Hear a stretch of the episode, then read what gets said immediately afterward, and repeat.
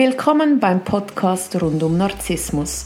Schonungslos erklären wir dir, wie Narzissmus funktioniert. Wir, Martina Müller und Chris Övre vom Verein für Opfer von Narzissten, geben dir wöchentlich einen Einblick zu diesem Thema. Wir sind auch online für dich da. www.co-narzissmus.com Neue Woche, neuer Podcast. Guten Morgen, Chris. Hallo Martina. Ich freue mich sehr, mit dir heute unser erstes Jahr mit diesem Podcast zu feiern. Wow, toll. Ein und Jahr schon. Ein Jahr und es passt jetzt auch, weil wir jetzt Ende Jahr haben, passt es ja so schön. Ähm, lass uns zurückschauen. Was nehmen wir mit nach äh, über 52 Podcast-Folgen? Ja, also die Podcasts, das war ja eine Idee von dir. Das war übrigens eine sehr gute Idee. Ich hätte nicht gedacht, dass das so äh, hilfreich ist für Betroffene. Und äh, das haben wir ja parallel angeboten zu unserer Selbsthilfegruppe. Und wenn ich unsere Selbsthilfegruppe anschaue, da ist doch einiges passiert in diesem Jahr. Und was mich jetzt äh, persönlich besonders beeindruckt ist, wenn ich sehe, was mit den Menschen passiert ist in diesem Jahr. Was ist mit den Menschen passiert? Also zum Beispiel eine Teilnehmerin, die konnte am Anfang, als sie gekommen ist, ihre Geschichte kaum erzählen, ohne ähm, zu weinen. Sie hat jedes Mal geweint. Sie hat dafür auch Raum gekriegt. Das war ja wichtig, dass sie sich da offenbaren konnte. Und keiner hat versucht, sie zu trösten, sondern sie durfte sich zeigen mit dem Schmerz. Und das war regelmäßig so. Und plötzlich, irgendwann, konnte sie besser darüber reden, hat nicht mehr geweint, irgendwann konnte sie sogar darüber lachen und da hat man schon gemerkt, wie sie Schritt für Schritt aus ihrer Geschichte rausgekommen ist und die Heilung stattgefunden hat oder immer noch stattfindet. Und das war anfangs hart und jetzt geht es ihr so viel besser. Und manchmal kommen neue Leute und die weinen auch. Und dann erzählt sie, dass es ihr anfangs auch so erging. Und dann wird sie gefragt, ja, und das verändert sich. Und sie sagt, ja, bei mir hat sich das verändert. Und das macht den neuen Frauen dann wirklich Mut. Das finde ich sehr schön. Was mich immer wieder ähm, extrem berührt, ist, wenn die die Tür aufmachen und eintreten.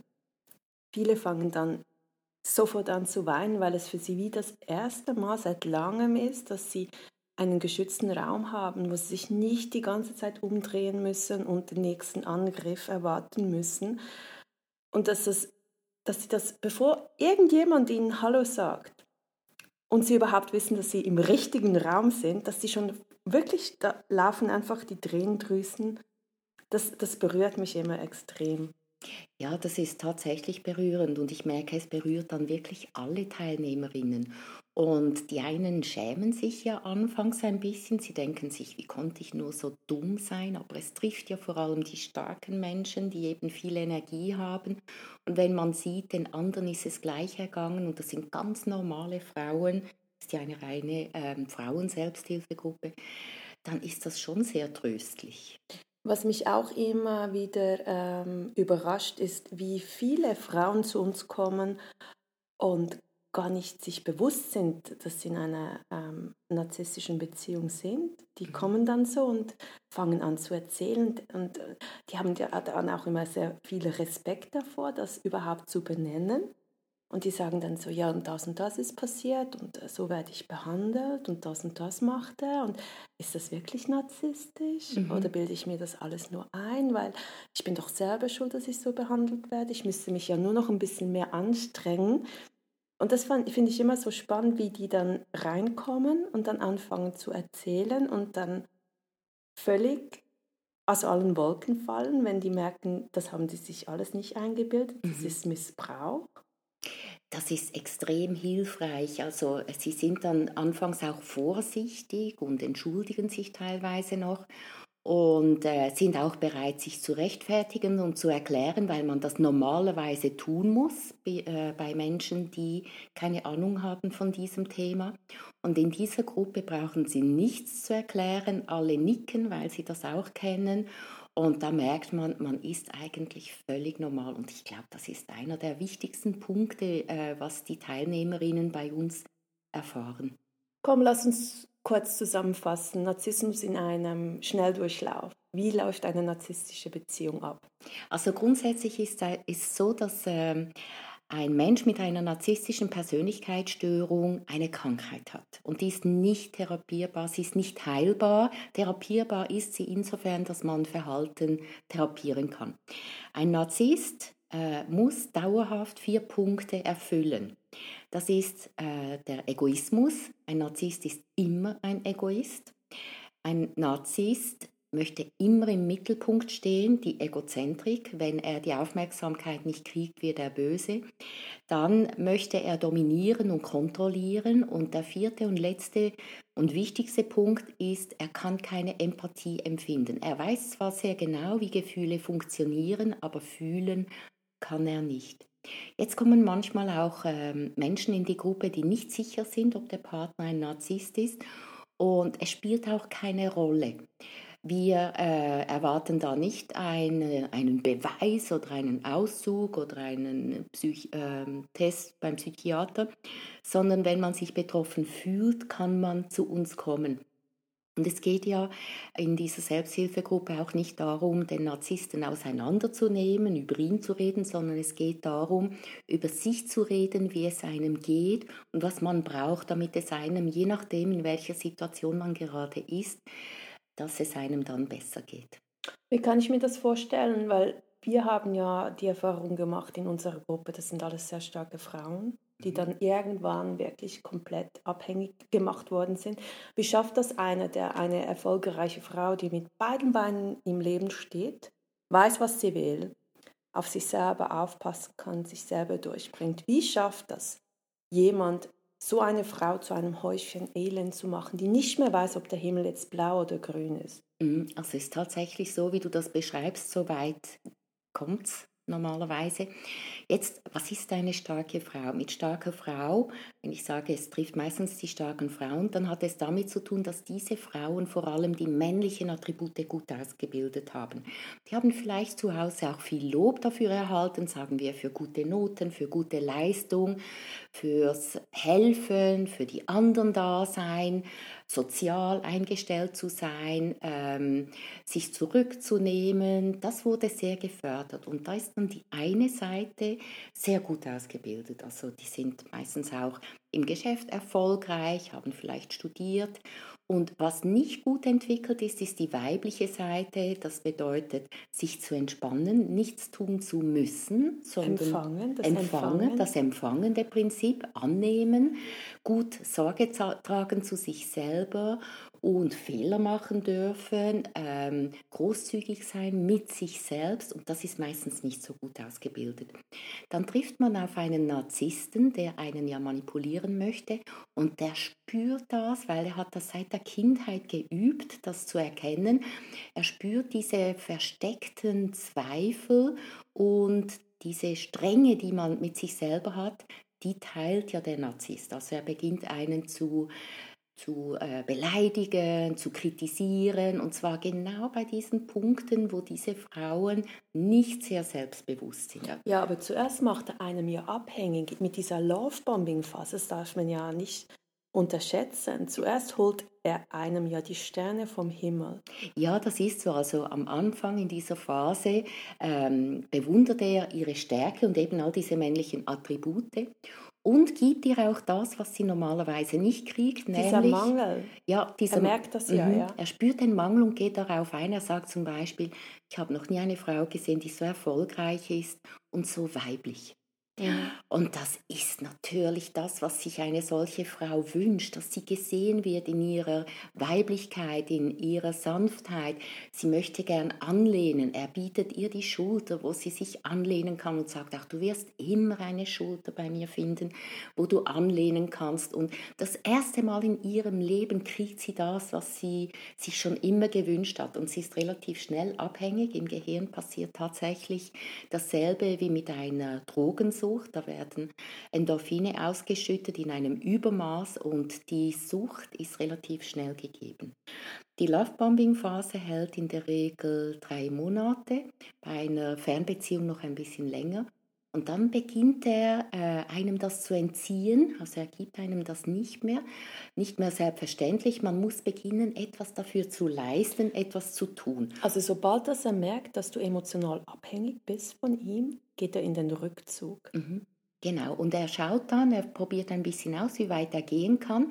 Vielleicht geht er mal einen Moment zu weit, dann sagt die Betroffene, du, also das akzeptiere ich nicht, das das geht nicht so. Und dann sagt er, ja, es tut mir leid, er entschuldigt sich, ist keine Herzensentschuldigung, sondern es taktisch. ist eine Strategie, ja, Taktik. Taktisch. Er sagt, das kommt nie mehr vor, du brauchst dir keine Sorgen zu machen, außer, ich meine, wenn du mich provozierst, dann kann es natürlich vorkommen. Also er holt sich dann schon Räume, wo er das dann darf. Und man glaubt dem das, man geht ja von sich aus und wenn jemand das sagt, geht man davon aus, dass das auch so sein wird. Und dann tickt er wieder mal aus und dann sagt man, du, ich habe das gesagt, das geht nicht. Und dann sagt er, aber diesmal hast du mich provoziert. Also er wird versuchen, die Schuld immer mehr rüberzuschieben. Und er ist Weltmeister darin, im Abschätzen, wie viel kann er rüberschieben, wann kann er wieder äh, nachschieben. Und das ist ein langer Prozess. Da merkt man lange nicht, was passiert. Und wenn man es dann realisiert, dann ist man schon absolut in der Abhängigkeit drin, hat vielleicht schon den Wohnort gewechselt, ist zu ihm gezogen, vielleicht hat man sogar schon geheiratet. Ist schwanger. Ist schwanger, das kommt oft vor. Die Narzissten machen ja schnell vorwärts. Da geht alles sehr schnell. Er möchte gern den Deckel drauf tun, damit er alles unter Kontrolle hat. Und dann rennt man eigentlich die ganze Beziehung, bis man das dann schafft, an den Absprung, immer diesem Ideal vom Lovebombing hinterher. Mhm. Und er sagte dann immer, ja, weißt du, ich gebe dir das schon, aber du musst es dir verdienen. Mhm. Du Wenn. kriegst schon meine Liebe, aber die musst du dir verdienen. Meine Zeit musst du dir verdienen, meine Zärtlichkeit. Eigentlich alles geht dann nur noch darum, dass er dir die Illusion gibt, wenn du dich nur noch ein bisschen mehr anstrengst, mhm. dann dann kriegst du ihn, dann schenkt er dir Zeit, dann darfst du mit ihm Sex haben, dann gibt er dir einen Kuss. Dann ja. geht er mit dir in die Ferien, mhm. begleitet dich zu deinen Eltern. Und, und durch das setzt er dich ja mental in den Überlebensmodus. Ja, das ist so. Also das ganze vegetative Nervensystem ist dann äh, alarmiert. Und ich glaube, da kennst du dich aus. Möchtest du ein bisschen erzählen, wie du das kennst? Es ist einfach von meiner Erfahrung. Ich habe mich jetzt erfolgreich von jemandem trennen können, der mich auch in den Überlebensmodus gesetzt hat. Und ich muss einfach sagen, ich habe ihn jetzt endlich blockieren können, mhm. diese No Contact. Und ähm, dann ist er mir jetzt vor ein paar Tagen über den Weg gelaufen. Und mental bin ich eigentlich jetzt schon so weit von ihm entfernt, dass, dass ich ihm begegnen kann, ohne dass ich zusammenklappe. Aber mein Körper war überhaupt noch nicht in diesem Stadion. Mhm. Ich hatte danach eine Panikattacke, mhm. weil mein Körper immer noch im Überlebensmodus ist. Also wenn er ihn sieht, hat mein Körper das Gefühl, oh, jetzt muss ich mich anstrengen, weil sonst kriege ich ja keine Liebe. Mhm. Was hast du dann gemacht, als du diese Attacke hattest? Ich bin nach Hause gefahren und habe mir den Raum gegeben, das durchzumachen, weil ich das ja schon kenne. Mhm. Super. Einfach, ich habe die Emotionen so angenommen, wie sie gekommen sind. Mhm. Und ich habe mir den Raum gegeben, das alleine durchzustehen. Weil äh, also es geht ja dann über Stunden, es kommt ja dann, also bei mir kommt es immer ein bisschen langsam und dann stachelt sich das auf und dann geht es dann auch wieder. Aber das ist ja nicht bei mir nicht so eine Sache von einer Stunde oder so. Mhm. Da war der ganze Tag nachher ruiniert. Ja, aber du hast für dich einen Weg gefunden, um aus der Situation zu gehen und dann gut für dich zu schauen. Ja, aber das zeigt einem nochmals dieser Überlebensmodus mhm. vom Verstand. Und das hat, ich hatte jetzt fünf Jahre mit dem, ein Hin und Her.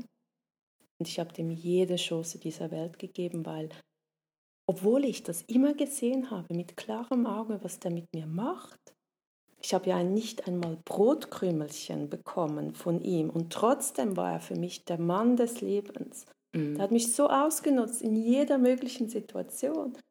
Aber der hat mir immer die Hoffnung gegeben, dass nächste Woche, morgen, mhm. nächsten Monat, dann kriege ich seine Aufmerksamkeit, seine, seine Zeit und alles. Ja. Und das ist ja, was ich sage mit diesem Überlebensmodus, weil du bist körperlich so dran, dass du diesem Idealbild entsprichst, das er dir aufzwingen will, dass du gar nicht mehr imstande bist, das, das zu realisieren, obwohl der Verstand das alles wahrnimmt. Mhm. Aber der Körper ist so beschäftigt, mhm. dem nachzurennen, dass du das bist, was er von dir die ganze Zeit fordert. Ja. Damit du gar nicht den Verstand so wahrnehmen kannst, wie der das eigentlich verdient hätte. Mhm. Also es ist ja wirklich eine sehr traurige Geschichte und obwohl du darüber Bescheid weißt, hat es auch dich getroffen. Ich meine, ich kenne das auch aus meinem Leben. Mich hat es auch mal getroffen, ist ähm, Gott sei Dank schon länger her. Und ich glaube, wenn man das nicht erlebt hat auf irgendeine Art und Weise, kann man das nicht nachvollziehen. Und äh, das ist auch ein, ein Appell an Angehörige. Also man kann nicht einfach so einen Narzissten verlassen, weil man geht durch einen Entzug. Es ist mehr als einfach jemanden zu verlassen. Und als Betroffene ist gut, wenn man dann Unterstützung kriegt, zum Beispiel eben von Menschen, die dasselbe durchgemacht haben in einer Selbsthilfegruppe, wo man sich verstanden fühlt, wo man sich orientieren kann und merkt, man ist eben doch nicht äh, blöd oder durchgedreht oder wir, sondern dass es etwas ist, was eigentlich so ziemlich jedem einmal im Leben passieren kann. Weißt du, was bei mir geholfen hat? Erzähl mal. Der hat ja wieder mich, ähm, der, der, die, diese despektierliche Art, wo die dich ja immer runterputzen, mhm. egal was. Und ich habe ihm ein Foto von einem Essen geschickt, von einem von einer Nachspeise, mhm. weil wir mhm. das immer gemacht haben. Und statt dass er mir dann so ja Mahlzeit oder so schreibt, schreibt er, kein Wunder, wirst du fett. Und das war für mich, die Reaktion war für mich so normal, weil ich das mich so gewohnt war aus meinem Umfeld. Ich habe aber einen Screenshot gemacht und das meiner Freundin geschickt. Und sie sagt dann nur so, hey, geht's eigentlich noch? Was ist denn das für ein Geisteskranker und so? Und ich so, ja, kennst ihn ja. Und er, sagt sie so, stell es online und schau mal, was du für Reaktionen kriegst. Da habe ich das wirklich online gestellt auf meinem Instagram-Account, wo ich fast 1000 Follower habe. Und ich war so überrascht, weil ich habe über 50 Feedbacks bekommen von ganz vielen Leuten, die sonst auf nie was reagieren. Aber da haben sie reagiert und so, was ist denn da los? Was ist denn das für eine Person? Die wussten ja nicht, ob es ein er oder sie ist. Mhm. Wer schreibt hier sowas? Geht doch gar nicht. Und dann habe ich plötzlich bemerkt, dass ich dass es für mich völlig normal war, dieser despektierliche Umgang, obwohl das ganz krank ist.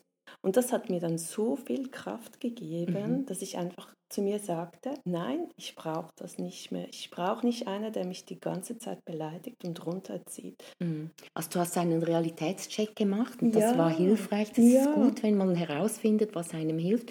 Und ich meine, du mit deiner Größe 34, da muss keiner sagen, dass du aufs Gewicht achten musst. Und auch sonst wäre das unangemessen und unangebracht. Ähm, ich finde es gut, dass du es jetzt gemerkt hast, dass du es eingesehen hast. Vielleicht war es genau das, was du noch gebraucht hast, um ihn danach blockieren zu können. Fünf Jahre, Chris. Oje. Ich schäme mich so. Mal abgesehen davon, dass ich ja diese ganze Thematik schon sehr gut kenne und er nicht der Erste ist in meinem Leben. Das ist schon krass, wenn du so mit, offenem, mit offenen Armen zum Nächsten rennst. Und deshalb, und das habe ich bei dir gelernt, ist es ja so wichtig, dass, und das haben wir auch in der Selbsthilfegruppe immer wieder, dass man dann nicht, wenn man aus einer narzisstischen Beziehung sich endlich trennen kann, dass man dann nicht mit offenen Armen zum nächsten rennt, weil man einsam ist und diese Einsamkeit nicht erträgt, sondern mhm. dass man sich wirklich die Zeit nimmt, zu, herauszufinden, wer, wer bin ich, was will ich und was will ich vor allem nicht mehr und dem Körper auch Zeit gibt zu heilen. Mhm. Das wäre schon wichtig, aber ich, ich weiß schon, dass man dann Sehnsucht hat nach Nähe und nach Berührung, weil der Mensch ist ein soziales Wesen und braucht Berührung. Und da kann man schauen, ob man in eine Frauengruppe geht, wo man sich äh, achtsam berührt, zum Beispiel in einer Massage, wo es äh, bedingungslos ist, wo es nicht darum geht, danach etwas zurückzugeben oder so, sondern wo man einfach sein kann. Und diese Wunden heilen Frauen nicht mit Männern, sondern mit Frauen.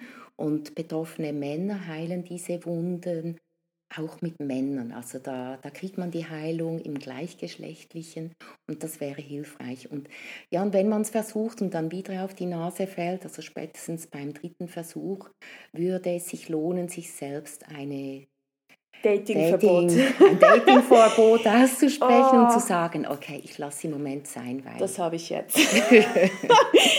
Aber ich muss auch sagen, in der Selbsthilfegruppe ist ja diese Einsamkeit immer wieder ein Thema. Mhm. Und vor allem für Frauen, die Kinder haben. Und dann diese Wochenende oder mittlerweile in der Schweiz ist ja diese 50-50-Regel jetzt Standard. Also man hat unter Umständen plötzlich als Hausfrau ganz viel Zeit, die man davor unter Umständen ganz oft mit den Kindern verbracht hat. Und das wird immer wieder angesprochen von den Teilnehmerinnen. Mir mhm. fällt die Decke auf den Kopf am Wochenende. Ja, das hat ja damit zu tun, dass Konarzisten grundsätzlich sich um Bedürfnisse der anderen kümmern. Jetzt trennen sie sich, also um die Bedürfnisse des Partners können sie sich nicht mehr kümmern, um die der Kinder auch nicht und dann fällt einem die Decke auf den Kopf. Und das Learning für diese Betroffenen wäre, für sich zu schauen und herauszufinden, woran man Freude hat, ein Hobby zu suchen, Spaziergänge zu machen, äh, mit sich selber sich zu befassen. Das ist für viele in dieser Phase fast unerträglich und das wäre wichtig, wenn man da hinschaut und diesen Schmerz erträgt, damit etwas Neues entstehen kann. Oder wie es jemand gesagt hat, sie hat dann einfach ihren Putztag auf den Sonntag verlegt, damit der Sonntag, weil die Tage sind ja so lange, das sehe ich ja auch. Ja, man muss aufpassen, dass man nicht ähm, ablenkt, sondern dass man sich dem schon stellt.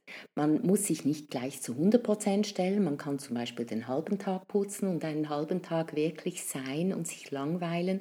Wenn Kinder sich langweilen und man lässt sie in der Langeweile, dann werden sie kreativ. Und genau dasselbe funktioniert bei Erwachsenen.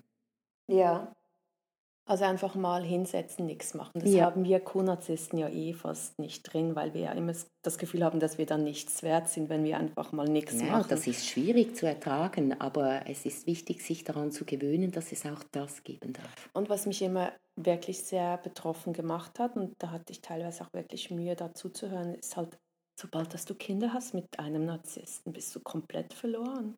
Ja, man wünscht sich als Mutter, äh, die Kinder zu schützen. Man ist ja selber betroffen und man muss sich bewusst sein, dass man dann vielleicht bereit ist, diesen Narzissten zu verlassen. Das heißt aber nicht, dass die Kinder dazu bereit sind. Die Kinder haben auch eine andere Beziehung zu den Eltern. Ähm, die Kinder lieben die Eltern, also da kann sehr viel passieren. Sie lieben die Eltern trotzdem noch. Bei einem Partner oder Partnerin ist das anders. Man kennt sich zuerst gar nicht, dann lernt man sich kennen, man verliebt sich und man kann sich auch entlieben. Ein Kind möchte grundsätzlich die Eltern immer lieben und man hat dann das Gefühl, ähm, äh, die Kinder sind nicht loyal, dabei sind sie loyal bei den Eltern gegenüber und man darf auch darauf vertrauen, dass die Kinder ihren eigenen Weg gehen werden. Der wird einem dann gefallen oder nicht. Und das ist hart zu ertragen. Ja, aber diese Niederträchtigkeit auch in Bezug auf den Missbrauch via Behörden, wo mhm. wir viele ganz schlimme Schicksale ähm, mit angehört haben von, von Frauen, die mit Kindern wirklich durch die Hölle gehen. Das macht einem schon betroffen, weil wenn man das Glück hat und nicht in so einem Umfeld sich bewegen muss, kann man sich gar nicht vorstellen, wie niederträchtig gewisse, wie sadistisch gewisse Menschen auch sind. Ja, das ist tatsächlich so und das Gesetz ähm, schützt da Betroffene überhaupt nicht. Ich weiß auch nicht, wie das aussehen müsste, dass da äh, ein Gesetz gegen Narzissten gibt oder so. Das, das kann ja auch nicht sein, das kann ich schon verstehen. Also es ist grundsätzlich schwierig mit einem Narzissten. Es beginnt nach der Lovebombing-Phase und äh, es endet oft lange nach der Trennung, manchmal erst Jahre nach der Trennung. Oder wenn er tot ist. Auch dann nicht unbedingt, weil äh, wenn man da immer noch ähm, in der Verbindung steht, dann hat man Albträume nach wie vor, egal ob, ob der noch lebt oder verstorben ist. Ja. Macht wie keinen Unterschied. Das ist so eine Illusion. Aber trotzdem müssen wir sagen, von all den Frauen, die uns besucht haben, es ist immer wieder schön, diese Entwicklungen mit anzusehen, von wirklich total verzweifelt, nur am Weinen, mhm. denn das Licht am Ende des Tunnels nicht sehen können, weil man einfach so im Missbrauch noch drin ist, so man kommt rein und strahlt und ja, und sie sind so dankbar, dass sie so einen Ort haben. Und ich würde mir wünschen, dass es noch viel mehr Orte gibt, wo so Selbsthilfegruppen gegründet werden. Das ist etwas vom Hilfreichsten, was ich je ähm, erlebt habe in diesem Zusammenhang. Und es ist Hilfe zur Selbsthilfe. Äh, mit der Erfahrung unterstützt man andere. Dann merkt man auch, dass man schon einen Weg gegangen ist. Es ist für alle wertvoll, für diejenigen, die noch am Anfang stehen, für diejenigen, die es schon hinter sich haben. ich finde das äh, sehr schön, diese Frauensolidarität, die sich da immer wieder zeigt. Also auch ich bin sehr dankbar für diese Erfahrung, die ich in der Gruppe machen kann. Und es entstehen ja auch wieder neue Freundschaften. Mhm. Das darf man ja auch nicht unterschätzen, weil man ja oftmals dann ziemlich viele in seinem Umfeld verliert, wenn man sich von so einem Narzissten trennt. Mhm. Ähm, und dann ist man plötzlich allein und dann denkt man so, oh, ich möchte eigentlich wieder neue Freundschaften. Man findet die auch in Selbsthilfegruppen. Ja, tatsächlich. Und für mich ist eigentlich Selbsthilfegruppe so der Weihnachtsgedanke ab das ganze Jahr über. Schön. Was nehmen wir mit für uns, für das nächste Jahr, für das neue Jahr, für 2023? Also für mich ist klar, ich mache weiter mit dieser Gruppe. Ich, war, ich mache auch weiter mit meinem Blog, mit meinen Büchern, Tödlich verliebt, Teufelsweib. Das dritte ist schon in Bearbeitung, wo ich das Thema Narzissmus den Menschen auf eine spannende Art äh, näher bringe. Auch Menschen, die eben nicht betroffen sind, damit die besser verstehen können, was da abläuft das Thema fasziniert mich immer wieder. Ich bin da am Forschen und ich bin noch lange nicht am Ziel angekommen. Schön. Was nimmst du mit, Martina? Ähm, dass man nie alleine ist. Mhm. Und auch wenn es teilweise so aussieht, als ob die ganze Welt gegen einen ist und äh, man den Missbrauch so klar wahrnimmt und man irgendwie doch das nicht schafft, den Absprung. Es braucht seine Zeit, jeder hat seinen eigenen Rhythmus und ähm, früher oder später schafft man es ich konnte ihn fünf Jahre lang nicht blockieren und jetzt geht's. Und er ist jetzt seit, seitdem ich ihn blockiert habe, ist er blockiert. Und ähm, es geht. Man muss sich einfach die Zeit geben und darf nicht sich selber verurteilen oder so streng zu sich selber sein, weil wir versuchen jeden Tag mhm. einen kleinen Schritt und früher oder später geht's. Das nehme ich mit, wo ich auch immer sehe mit den ganzen Teilnehmerinnen von unserer Selbsthilfegruppe. Mhm. Finde ich ein sehr schönes Schlusswort. Ja, und wir möchten uns noch bei all unseren Zuhörern bedanken. Das sind ja, wir haben phänomenal tolle Zahlen. Ja. Danke an alle. Danke, du treue Seele, dass du da jede Woche einschaltest ja. und uns zuhörst. Ihr seid die Besten. Wir wünschen dir auch ein ganz tolles Jahr mit viel Kraft und tollen Momenten. Und vielleicht nimmst du dir vor, dass in einem Jahr dein Leben anders aussieht. Ja. Alles Gute. Happy New Year.